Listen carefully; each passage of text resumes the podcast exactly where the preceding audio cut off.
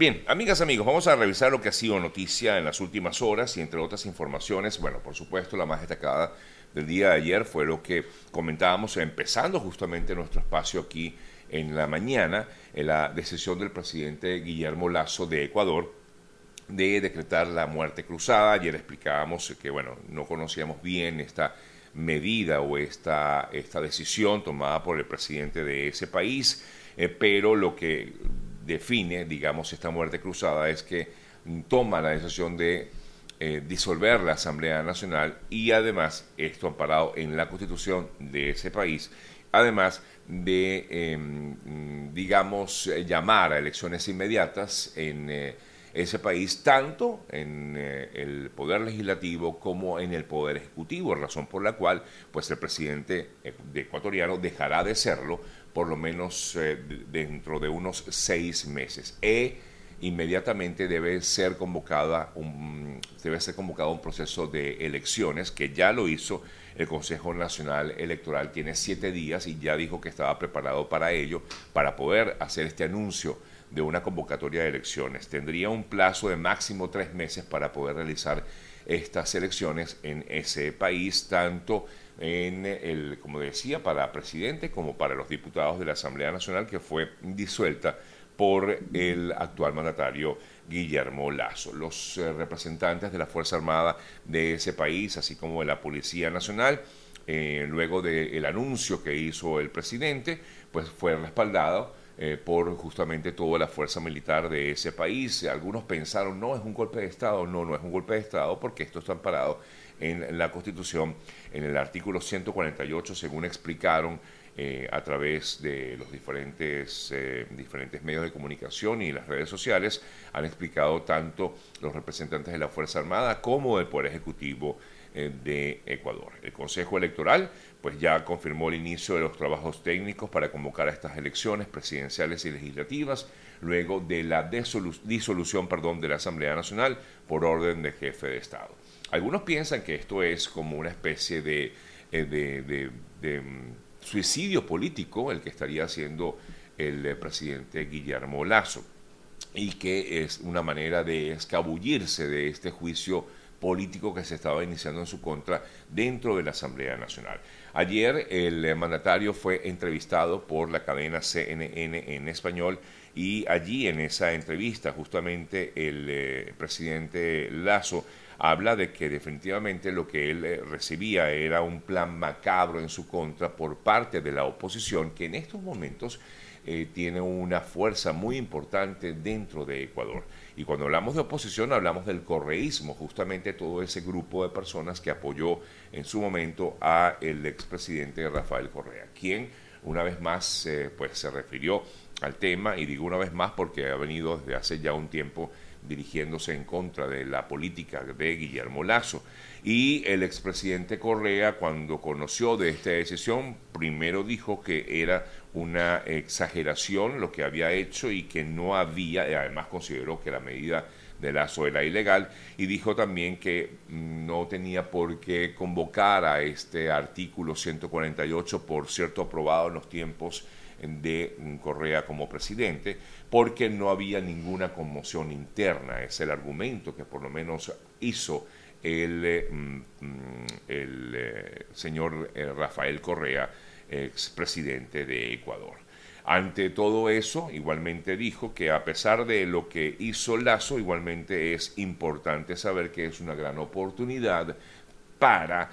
librarnos de él y de su gobierno y de sus asambleístas y recuperar la patria. Fue el comentario que hizo eh, Rafael Correa a través de las redes sociales. Otro que habló fue el también expresidente Lenín Moreno y dijo que es un buen momento para lograr una unidad verdadera de la oposición en estos instantes en, eh, en, en Ecuador y llamó a los partidos que respaldan a Lenín Moreno y a los que respaldan a Guillermo Lazo para no permitir que vuelva el correísmo al poder. Así lo manifestó el expresidente Lenín Moreno. Eh, dijo se requiere la unidad, la organización, sincronicidad y sobre todo humildad y desprendimiento. Tenemos el claro o sencillamente perderemos la oportunidad de continuar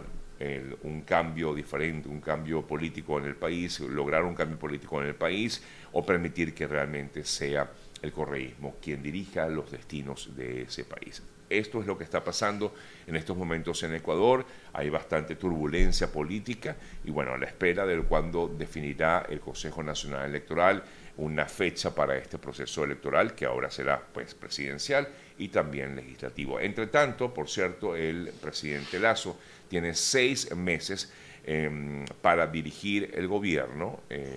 y lo hará por decretos ley. Estos decretos ley van a ser en todo caso eh, respaldados o no por la Corte Constitucional de ese país. Así se está gobernando en estos momentos el mm, gobierno, eh, se está gobernando en estos momentos eh, Ecuador.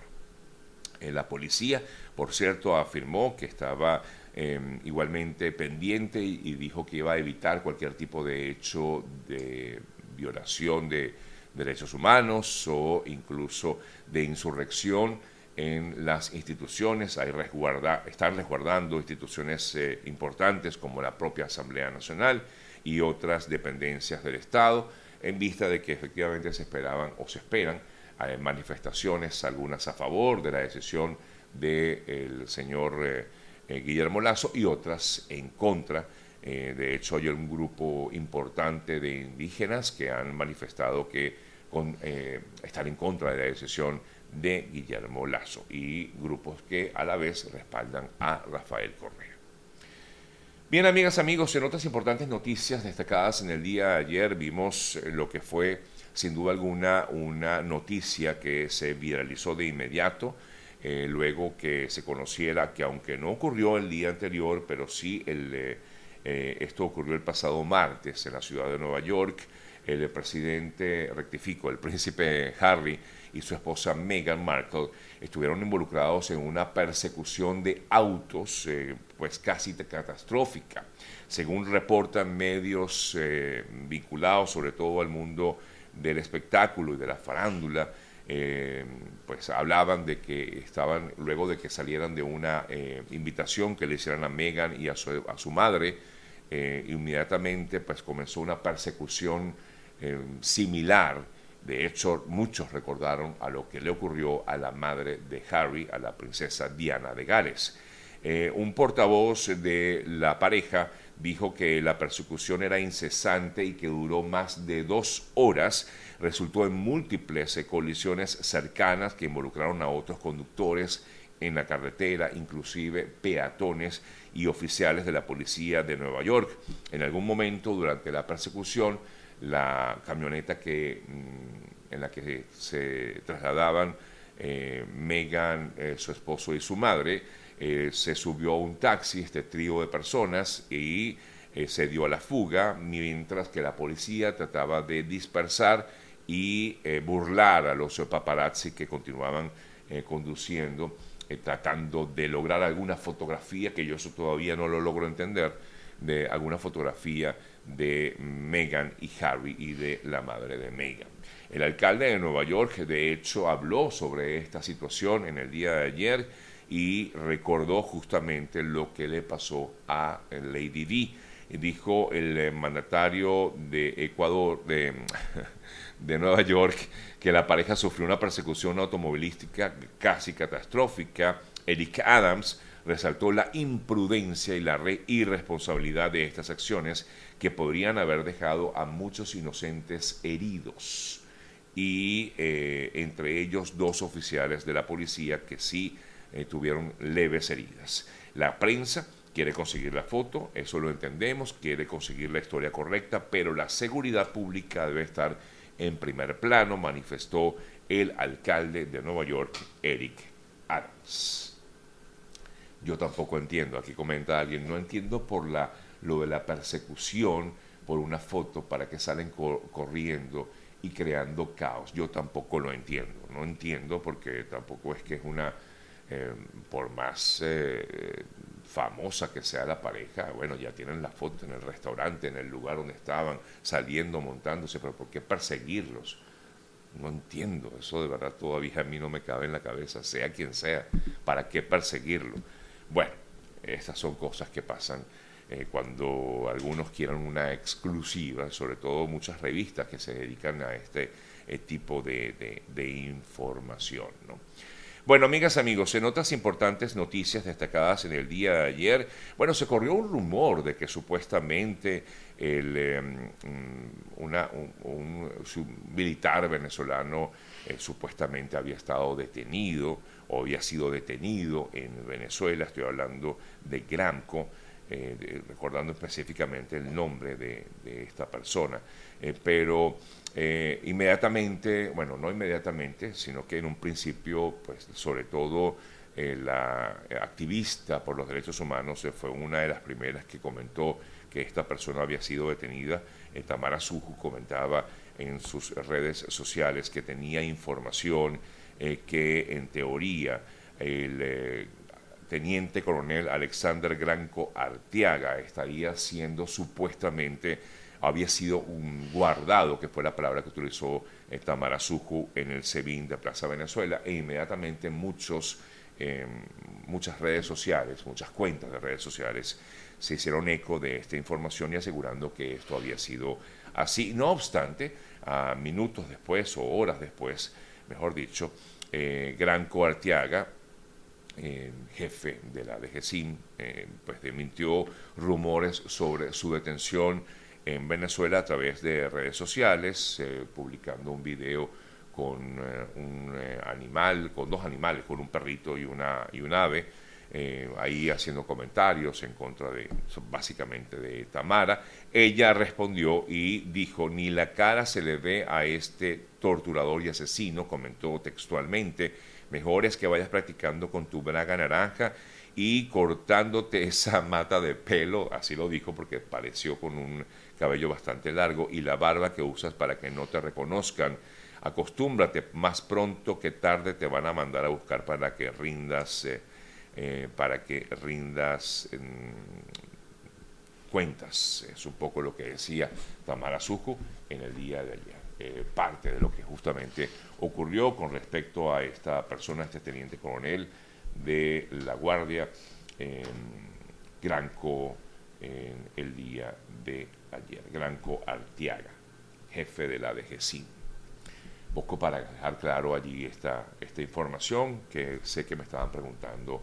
acerca de, de, la, de, esta, de esta noticia que se corrió muchísimo en el día de ayer de este rumor de que supuestamente estaba detenido, presuntamente vinculado también a la trama de corrupción de PDVSA en Venezuela. En otras informaciones me voy a Bolivia. También hay problemas políticos en esta nación, tomando en cuenta de que el partido de Evo Morales, que llevó a la presidencia al actual mandatario Luis Arce, decidió retirarle su apoyo a em, Arce, el presidente el vicepresidente del Movimiento al Socialismo en Bolivia, Gerardo García, dijo que fue un error haber elegido a Arce como jefe de Estado y lo acusó de haberse, y voy a leerlo textual, porque me dio mucha risa el, término utilizado por el Movimiento al Socialismo, al Socialismo en Bolivia, lo acusó de haberse derechizado. fue un error ponerlo en la presidencia eh, le preguntaron al representante del MAS y dijo sí, porque mire, estamos viendo las debilidades de este gobierno que se ha derechizado. Los ataques del movimiento al socialismo eh, contra el gobierno de Arce se producen luego de que el ministro de Ambiente y Aguas eh, fue detenido acusado de corrupción.